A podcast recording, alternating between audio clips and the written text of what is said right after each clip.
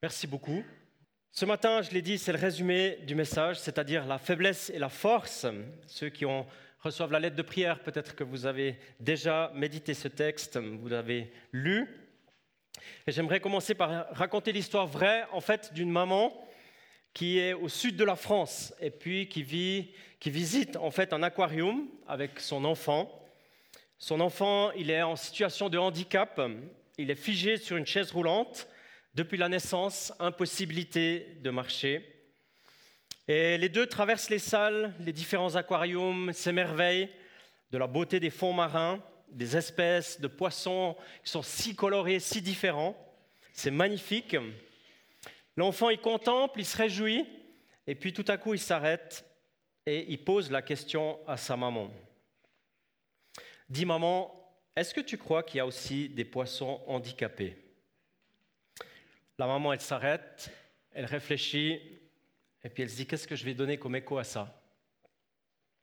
Puis elle dit la chose suivante, tu sais, mon chéri, dans toutes les races et dans toutes les espèces, il y a des forts et il y a des faibles. Mais les faibles, ce ne sont pas toujours ceux qu'on croit. Alors ce matin, le Seigneur me conduit de méditer pour moi d'abord, bien sûr, mais avec vous aussi, toutes celles et ceux qui le souhaitent, vous qui êtes là ce matin, la question de la faiblesse et de la force, ou inversement, la force et la faiblesse. Bien sûr qu'on va méditer une parole de Dieu, un récit particulier de Jésus et de ses disciples, une histoire qui est inspirante, qui permet de visiter nos vies. Et puis si tu es disciple de Jésus, si tu es chrétien, eh bien de réaliser, et tu vas le faire ce matin de nouveau, je pense, que tu es toujours en train d'apprendre. Toujours que le parcours des disciples est inspirant pour nous et que l'œuvre de Jésus, son œuvre, sa mission, une œuvre d'art, euh, elle est tout simplement magnifique, accessible en même temps pour nous aujourd'hui. Je souhaite dire quelques mots en introduction, puis j'ai choisi de parler de la faiblesse, de la faiblesse en apparence et de la vraie faiblesse, puis j'ai choisi de parler de la force, de la force en apparence et de la vraie force. Et dans cette parole de l'évangile de Matthieu de ce matin, je souligne encore euh, deux paroles concrètes de Jésus, brèves, mais tellement puissantes. Toutefois, le mot toutefois, et puis levez-vous, allons-y. Tout à l'heure, quand il y aura la lecture du texte biblique, peut-être que vous aurez l'occasion de repérer ces deux brèves paroles de toutefois et de levez-vous, allons-y dans ce, ce passage. Je dis quelques mots d'introduction. On est dans la période qui précède la fête de Pâques, le 21 avril prochain, dans deux semaines. Et puis, on s'oriente vers ce grand changement cette fête qui change tout, qui change le cours de l'histoire humaine. Un point central dans toute l'histoire. J'aime bien illustrer cette réalité par la première, euh, lettre du mot grec Christ. En grec, ça commence par un X, et ça, veut dire Christos. Il y a un point central vers quoi tout converge et un point où tout repart. Parce que tu sais, depuis le début de l'histoire humaine, Dieu sait déjà et les histoires, les parcours, le peuple d'Israël, son histoire, tout le récit du Premier Testament, il s'oriente vers un point convergent. Les prophètes, leur message, les patriarches, la délivrance d'Égypte, tout va vers ce centre. Puis à le point central, c'est la naissance du Messie à Bethléem, sa vie, son œuvre, sa mission, mais surtout sa mort et sa résurrection. Ça, c'est le kairos, c'est le point central du changement le centre de l'histoire de l'humanité, la semaine ou bien les trois jours les plus puissants de tous les temps. La mort que Jésus choisit d'affronter, la victoire de la vie sur la mort pour toujours. Et puis tout repart de cet endroit. Tout.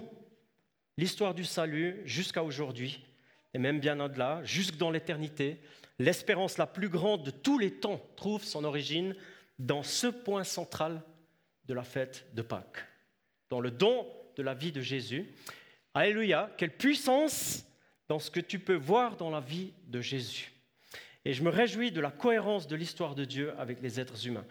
Est-ce que tu sais, par exemple, combien de détails sur la mort de Jésus avaient été annoncés par les prophètes et le Premier Testament? Ce moment tellement historique, c'est quelques jours.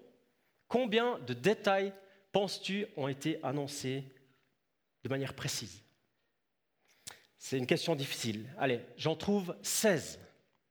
Ces aspects, parfois cruels à entendre, 16 détails comment ce moment difficile de la vie de Jésus allait se passer. Je les mentionne rapidement. Ésaïe 49 dit que Jésus va être haï sans raison. Psaume 118, 22, il va dire qu'il est rejeté par les autorités juives. Le psaume 41 va dire qu'il est trahi par un ami. Zacharie le prophète, il va dire qu'il est vendu pour 30 pièces d'argent. Zacharie 11 toujours, eh bien que cette trahison, le prix, on va acheter le champ du potier, c'était annoncé. Zacharie encore va dire qu'il va être abandonné par ses disciples. Michée, euh, un autre prophète, dit qu'il va être frappé sur la joue. Ésaïe encore dit qu'il va subir les crachats du peuple. Le psaume 22 dit qu'il va être raillé. Le psaume, euh, Ésaïe 50 dit qu'il va être battu. Le psaume 22 encore dit qu'il va être exécuté en étant crucifié en ayant les mains percées et les pieds percés. Exode 12, déjà. Psaume 34, qui va être exécuté sans qu'aucun de ses os va être cassé. Psaume 22, qu'il aura soif lors de l'exécution. Psaume 69, qui va être désaltéré avec du vinaigre qu'on donne pour étancher sa soif. Ésaïe 53, qui va être considéré comme quelqu'un qui transgresse. Et Ésaïe 53 encore, qui va être enseveli avec le riche une fois mort. Quelle précision à travers les siècles de l'histoire que Dieu donne déjà comment ça va se passer? Comment ce point tellement central de la vie de Jésus va se dérouler? C'est le ministère prophétique des Écritures, le Premier Testament qui converge vers ce point, ce libre choix que Jésus fait, qui est difficile et glorieux en même temps. Alors quelle grâce ce matin d'être ici, de comprendre ça de manière rafraîchie, d'une part parce que Dieu annonce avec précision les choses, et puis d'autre part parce que ça change quelque chose dans ma vie et dans ta vie. Et ça donne du sens à mon quotidien. Ça veut me rendre fort, lumineux, plein d'espérance à cause de Jésus. Parce que moi qui suis faible, comment est-ce que je peux vivre ça? Alors ça, c'est le texte de ce matin dans lequel j'aimerais entrer maintenant. C'est un évangile, celui de Matthieu au chapitre 26. Alors tu peux suivre dans ta Bible si tu veux, tu peux fermer les yeux et écouter le texte, ou tu peux suivre à l'écran comme tu veux. 26, et je lis à partir du verset 30. Après avoir chanté les psaumes, ils se rendirent au mont des Oliviers.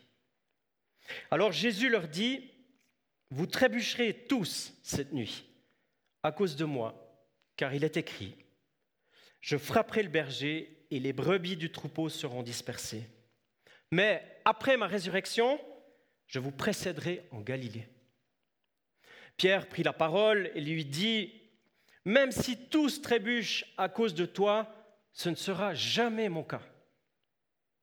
Jésus lui dit, Je te le dis en vérité, cette nuit même, avant que le coq chante, trois fois tu me renieras. Pierre lui répondit, Même s'il me faut mourir avec toi, je ne te renierai pas. Et tous les disciples dirent la même chose. Là-dessus, Jésus se rendit avec eux dans un endroit appelé Gethsemane. Et il dit aux disciples, Asseyez-vous ici pendant que je m'éloignerai pour prier. Il prit avec lui Pierre et les deux fils de Zébédée, et il commença à être saisi de tristesse et d'angoisse. Il leur dit alors, mon âme est triste à en mourir. Restez ici éveillés avec moi. Puis il avança de quelques pas, se jeta le visage contre terre et fit cette prière. Mon Père, si cela est possible, que cette coupe s'éloigne de moi. Toutefois, non pas ce que je veux, mais ce que tu veux. Il revint vers les disciples qu'il trouva endormis et dit à Pierre, Vous n'avez donc pas pu rester éveillé une seule heure avec moi Restez vigilants, priez pour ne pas céder à la tentation. L'esprit est bien disposé, mais par nature, l'homme est faible. Il s'éloigna une deuxième fois et fit cette prière. Mon Père, s'il n'est pas possible que cette coupe s'éloigne de moi, sans que je la boive, que ta volonté soit faite. Il revint et les trouva encore endormis, car ils avaient les paupières lourdes.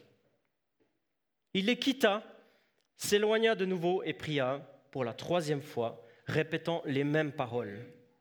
Puis il revint vers ses disciples et leur dit, Vous dormez maintenant et vous vous reposez?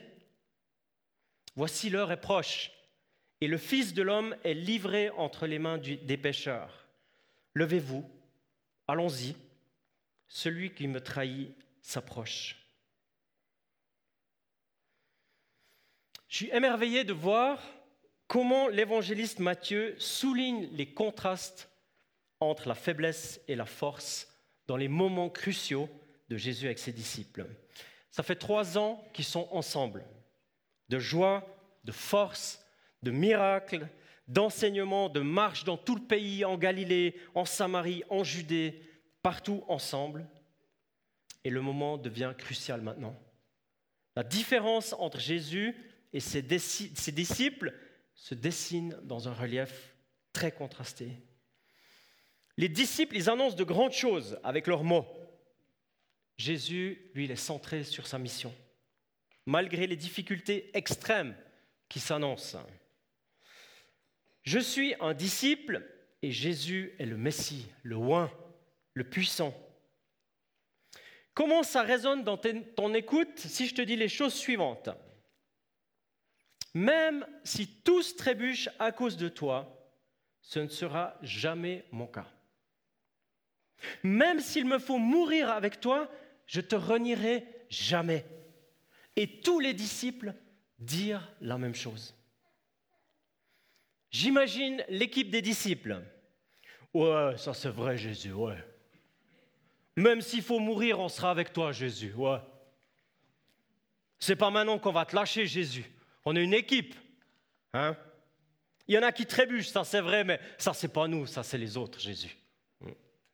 Vraiment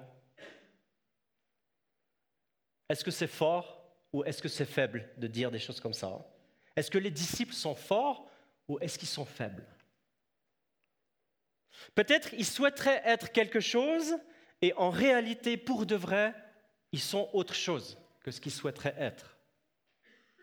Ça, c'est la vraie question qui traverse les siècles depuis Gethsemane jusqu'à aujourd'hui. Est-ce qu'en tant que disciple, on est faible ou on est fort?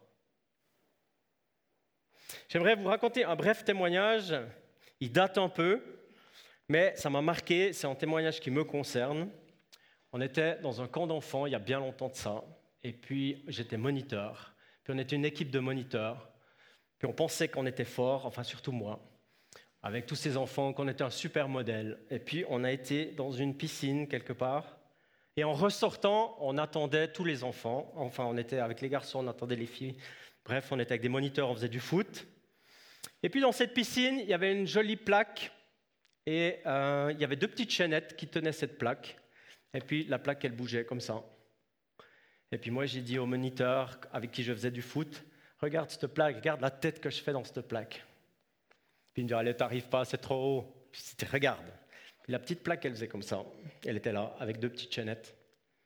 J'ai pris mon élan, j'ai sauté et j'ai fait une tête dans cette plaque. Sauf que les deux chaînettes, ce n'étaient pas des chaînettes, c'était des barres de fer, en fait, qui ne bougeaient pas. Donc la plaque, elle n'a pas bougé. Et je me suis tout ouvert ici, en fait. Donc j'avais le front ouvert. Et euh, les enfants sont sortis. Qu'est-ce qui s'est passé? Oh non, rien, laisse tomber, on rentre à la maison. Quand on pense qu'on est fort, des fois on se fait mal au front. Ça arrive ça. Quand on pense qu'on y arrive, qu'on est probablement un peu plus fort que les autres, qu'on saute plus haut, qu'on est plein d'enthousiasme, c'est une histoire sans gravité, mais elle m'est restée dans le front, cette histoire. Ouais. Et pourquoi elle m'est restée? C'est parce que quand tu annonces que tu es fort, en fait, c'est là que tu es en danger. C'est là que tu es en danger. Et d'ailleurs, la suite du récit, si vous avez bien écouté, c'est quoi l'activité des disciples dans ce récit? Ceux qui sont forts, qui veulent aller avec Jésus jusque dans la mort, ils font quoi dans ce récit? Ils dorment à la réunion de prière. Jésus, il vit la souffrance croissante, le poids du péché du monde se charge sur lui, l'angoisse l'écrase au sol et les membres de son équipe dorment encore. Jésus poursuit son chemin déterminé, se prépare, il veut être équipé par le Père parce qu'il sait que ça sera douloureux. Les disciples se reposent. Jésus est en train de prendre le poids du monde sur lui, le mien, le tien, le poids de millions de chrétiens, du déchet humain sur ses épaules. Imagine ce que c'est lourd, les tonnes de poids qu'il prend sur ses épaules. Les disciples qui annoncent qu'ils sont forts et déterminés, ils ont aussi un poids et une lourdeur. Tu sais où? C'est le verset 43, dans les paupières. C'est fort ça. Jésus, il a tellement de poids, les disciples, c'est dans les paupières. Quand je lis ça, je me sens humble. Oui, Jésus, je reconnais que je ne suis pas mieux que les disciples, en fait.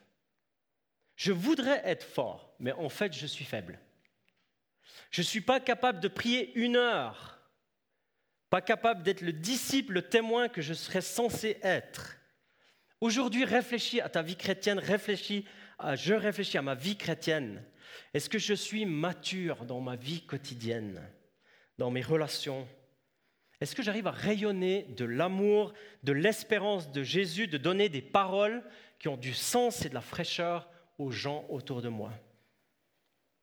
Est-ce que j'arrive à être dans les choses prioritaires du royaume de Dieu et ne pas me perdre dans mille choses inutiles? Est-ce que j'arrive à conduire les gens de mon entourage que j'aime Les conduire à la lumière de Jésus Tu sais pourquoi il y a un enjeu, c'est juste l'éternité.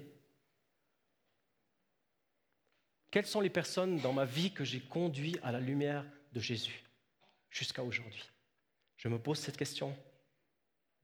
Est-ce que j'arrive à témoigner courageusement quand mes huit collègues parlent du secret, des trucs qui marchent bien? Voilà le numéro de téléphone de Madame Soleil pour ta cheville.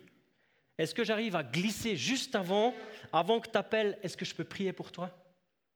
Juste avant que tu appelles. Je peux prier puis demander à mon Dieu, à moi Moi, je pense qu'être conscient de sa faiblesse en tant que disciple, ça me rend extrêmement dépendant. Humble et dépendant, ça c'est la bonne nouvelle, parce que la faiblesse des disciples, ce n'est pas la seule réalité dans ce texte. Il y a encore autre chose. On est à Gethsemane, les disciples de Jésus lui-même, ils étaient sur le mont des Oliviers, ils ont chanté des chants, c'est tout au début du texte, les Hallel, c'est les psaumes 113 à 118. Donc ils ont chanté ensemble, écoute ce qu'ils chantent. Qui est comparable à notre Dieu? Du Très-Haut, il s'abaisse. C'est le psaume 113. Ils chantent le 118. Du fond de ma détresse, j'ai fait appel à l'Éternel et il m'a répondu en me rendant la liberté. L'Éternel est tout pour moi. Ils viennent de chanter ça dans le temps de louange puis descendre dans ce magnifique jardin de Gethsemane rempli d'oliviers avant de remonter vers la ville de Jérusalem, soit par la porte du lion, soit par la porte des brebis, juste en face. Qu'est-ce que ça veut dire Gethsemane? En araméen, en hébreu, ça veut dire le lieu du pressoir à olives. En d'autres termes, le lieu du poids de la pierre pour extraire l'huile d'olive vierge et magnifique. En tous les cas, très très précieuse utile à la guérison, signe d'onction, de consécration. Est-ce qu'il y aurait un nom plus adéquat pour souligner le poids de ce que Jésus prend sur lui avec le sens d'aller vers quelque chose? Quand Jésus dit ⁇ Mon âme est triste à en mourir, restez ici éveillé avec moi ⁇ puis il avance de quelques pas, se jette le visage contre la terre et il fait cette prière, si c'est possible, que cette coupe s'éloigne de moi, s'il y avait un autre chemin, Père. Le pressoir à olive, le poids de la transformation, ça s'abat sur Jésus. Toute sa vie, son ministère converge vers les heures les plus dures qui viennent maintenant dans sa vie. Et il commence à être seul, très seul. Ah, il a bien quelques disciples avec lui, mais ils font autre chose en ce moment. Je sais, c'est tellement douloureux à lire. Jésus se doit de vivre un passage, un tunnel, une pression insupportable qui l'amène même à l'angoisse, rien que d'y penser, qui l'écrase au sol. Il sait qu'il va être crucifié, qu'il va être seul. Avec tous les détails que j'ai dit avant, il sait tout, parce que Jésus connaît les Écritures par cœur, il sait tout. Il sait au détail près ce qui va arriver dans les prochaines heures, et pourtant il choisit quand même. il est ferme dans sa conviction. Il est fort et ferme. Les disciples, ils sont faibles et fragiles. Jésus est fort et ferme. Ça fait 4 F. Les disciples sont fragiles, faibles. Jésus, est fort et ferme. Et tu vois, c'est ça qui te sauve. C'est pour ça que ta, ta présence ici ce matin, elle a un sens, parce que la force, elle est en Jésus. C'est lui la source. C'est lui la puissance. C'est lui le modèle absolu de résistance jusqu'au bout. Gloire à Dieu. Alléluia, quel privilège de le connaître, de pouvoir proclamer cette vérité dans ta vie. C'est l'œuvre de Jésus qui change tout. C'est pas ta biographie, c'est pas tes charismes, c'est pas ta compétence, c'est pas tout ce que tu as déjà fait toutes ces dernières années. C'est ce que Jésus fait qui est déterminant dans ta vie. Amen. C'est la, la, force de Jésus qui vient rencontrer la faiblesse des disciples, quel qu'il soit, avec le parcours qui est le mien, le tien. Et à cause de la force de Jésus, il n'y a aucune situation désespérée. C'est Jésus qui est mis sous le poids des péchés du monde, y compris le mien. En apparence, il est très faible dans ce jardin, mais en réalité, il est très puissant. Quelqu'un a dit, Jésus se donne à Gethsemane pour les douleurs morales, à Golgotha pour les douleurs physiques. Je trouve ça magnifique. Jésus, à Gethsemane, se donne pour les douleurs morales, l'angoisse, la peur. Et à Golgotha, il se donne pour les douleurs physiques. On part demain matin avec Fabienne pour un séjour de vacances avec deux engagements locaux en Israël. Et mercredi qui vient, on sera à quelques centaines de mètres du jardin de Gethsemane et on va rencontrer des femmes chrétiennes. Toute une journée pour des femmes fortes, des soldats deux ans d'uniforme, de défense de vie dans les casernes avec des hommes, des engagements risqués pour protéger leur vie, des femmes qui devraient être fortes en apparence, mais c'est un masque. Une journée de guérison en réalité, une journée sur laquelle on s'appuie sur le vécu de Jésus, sur la force de Jésus, le pardon de Jésus, la guérison que Jésus veut donner à ces femmes, futures épouses, futures mères de familles chrétiennes dans le pays. C'est la première fois dans l'histoire du pays depuis 70 ans qu'il y a une journée de guérison pour des femmes soldats. Il y a une vingtaine de femmes présentes. Fabienne, elle est oratrice de la journée. Merci pour vos prières. Mercredi, si vous y pensez. Le 10 avril, ce que nous prions, c'est une percée d'amour et de guérison pour ces femmes. Parce que Jésus il a un plan, il a un projet. À quelques centaines de mètres de là où lui, il a vécu la douleur, on prie que ces femmes puissent vivre une guérison profonde. Quelqu'un de nous a-t-il repéré ce moment qui probablement représente l'une des plus puissantes et des plus courtes prières qui existent dans le texte tout à l'heure Toutefois, toutefois quoi? Toutefois, ta volonté et pas la mienne. Plus tu grandis dans le toutefois, plus ta vie sera une bénédiction pour ton entourage. Jésus nous parle à tous. Pas seulement il nous parle, mais il nous montre brillamment le chemin. Mon corps dit ça. Toutefois, ta volonté, Seigneur. Mon agenda dit ça. Toutefois, ta volonté, Seigneur. Les chiffres, la comptabilité, les comptes disent cela. Toutefois, ta volonté, Seigneur. Le médecin, le diagnostic dit cela. Toutefois, ta volonté, Seigneur.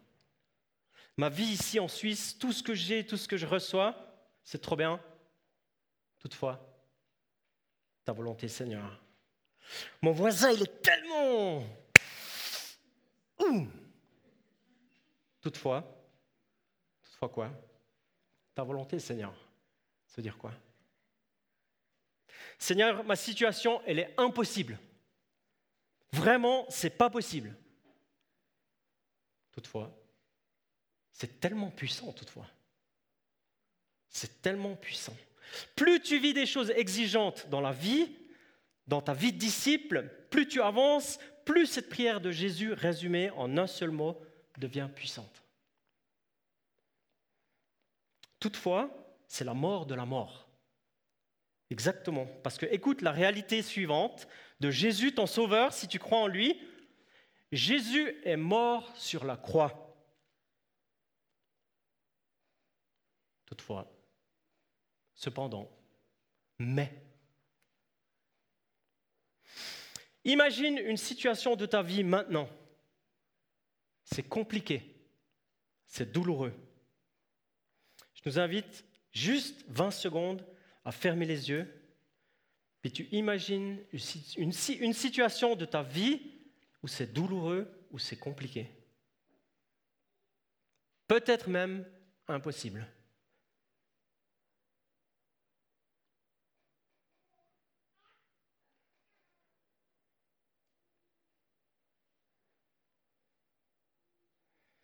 Attention, je vais dire une prière en un seul mot. Toutefois. Amen. Toutefois. Cependant. Gloire à Dieu, vraiment. Gloire à Jésus parce qu'il n'y a aucun, euh, aucun domaine, aucune impossibilité à travers les âges. Et je termine en mentionnant ce que Jésus a dit à ses disciples. Il a dit, levez-vous, allons-y, mais ensemble. Levez-vous, c'est-à-dire arrêtez de dormir. Les disciples, on y va. On fait face maintenant. On connaît bien sûr la suite de l'histoire. Mais je pense qu'ensemble, aujourd'hui, en sachant que celui qui est fort, c'est Jésus, c'est lui qui nous porte en fait. Ensemble, on est fort avec lui. Parce que c'est lui qui a remporté la victoire, c'est lui qui ouvre le chemin, c'est lui qui a traversé le pressoir à Olive avec la force que seul Dieu peut avoir. Mais il a vaincu. Amen. Il n'est pas resté sous le pressoir. Il est victorieux et nous avec lui sur ses épaules. C'est une image, bien sûr. Nous, on est petits et faibles, mais lui, il est grand et fort. Amen. J'aimerais nous inviter à une prière. Seigneur, on veut te dire merci pour ce temps, te dire merci pour cette parole, ce récit dans le jardin de Gethsemane. Merci parce qu'il nous apprend tout à nouveau l'humilité, la dépendance envers toi. Comme les disciples, on aimerait être fort, on aimerait être compétent, on aimerait être avec toi tout le temps. Mais comme les disciples, on sent ça, ça ne va pas. Merci parce que toi, tu as remporté la victoire. Merci parce que c'est toi qui as fait la chose déterminante. Et tu as pris ma faiblesse, notre faiblesse, sur tes épaules. Merci parce que tu nous le redis ce matin. Merci parce que c'est une parole d'espérance. Parce qu'on ne peut pas compter sur nous, mais on peut compter sur toi. Et c'est ce qu'on veut faire aussi, dans le nom puissant de Jésus. Je vous invite à vous lever et à proclamer cette prière.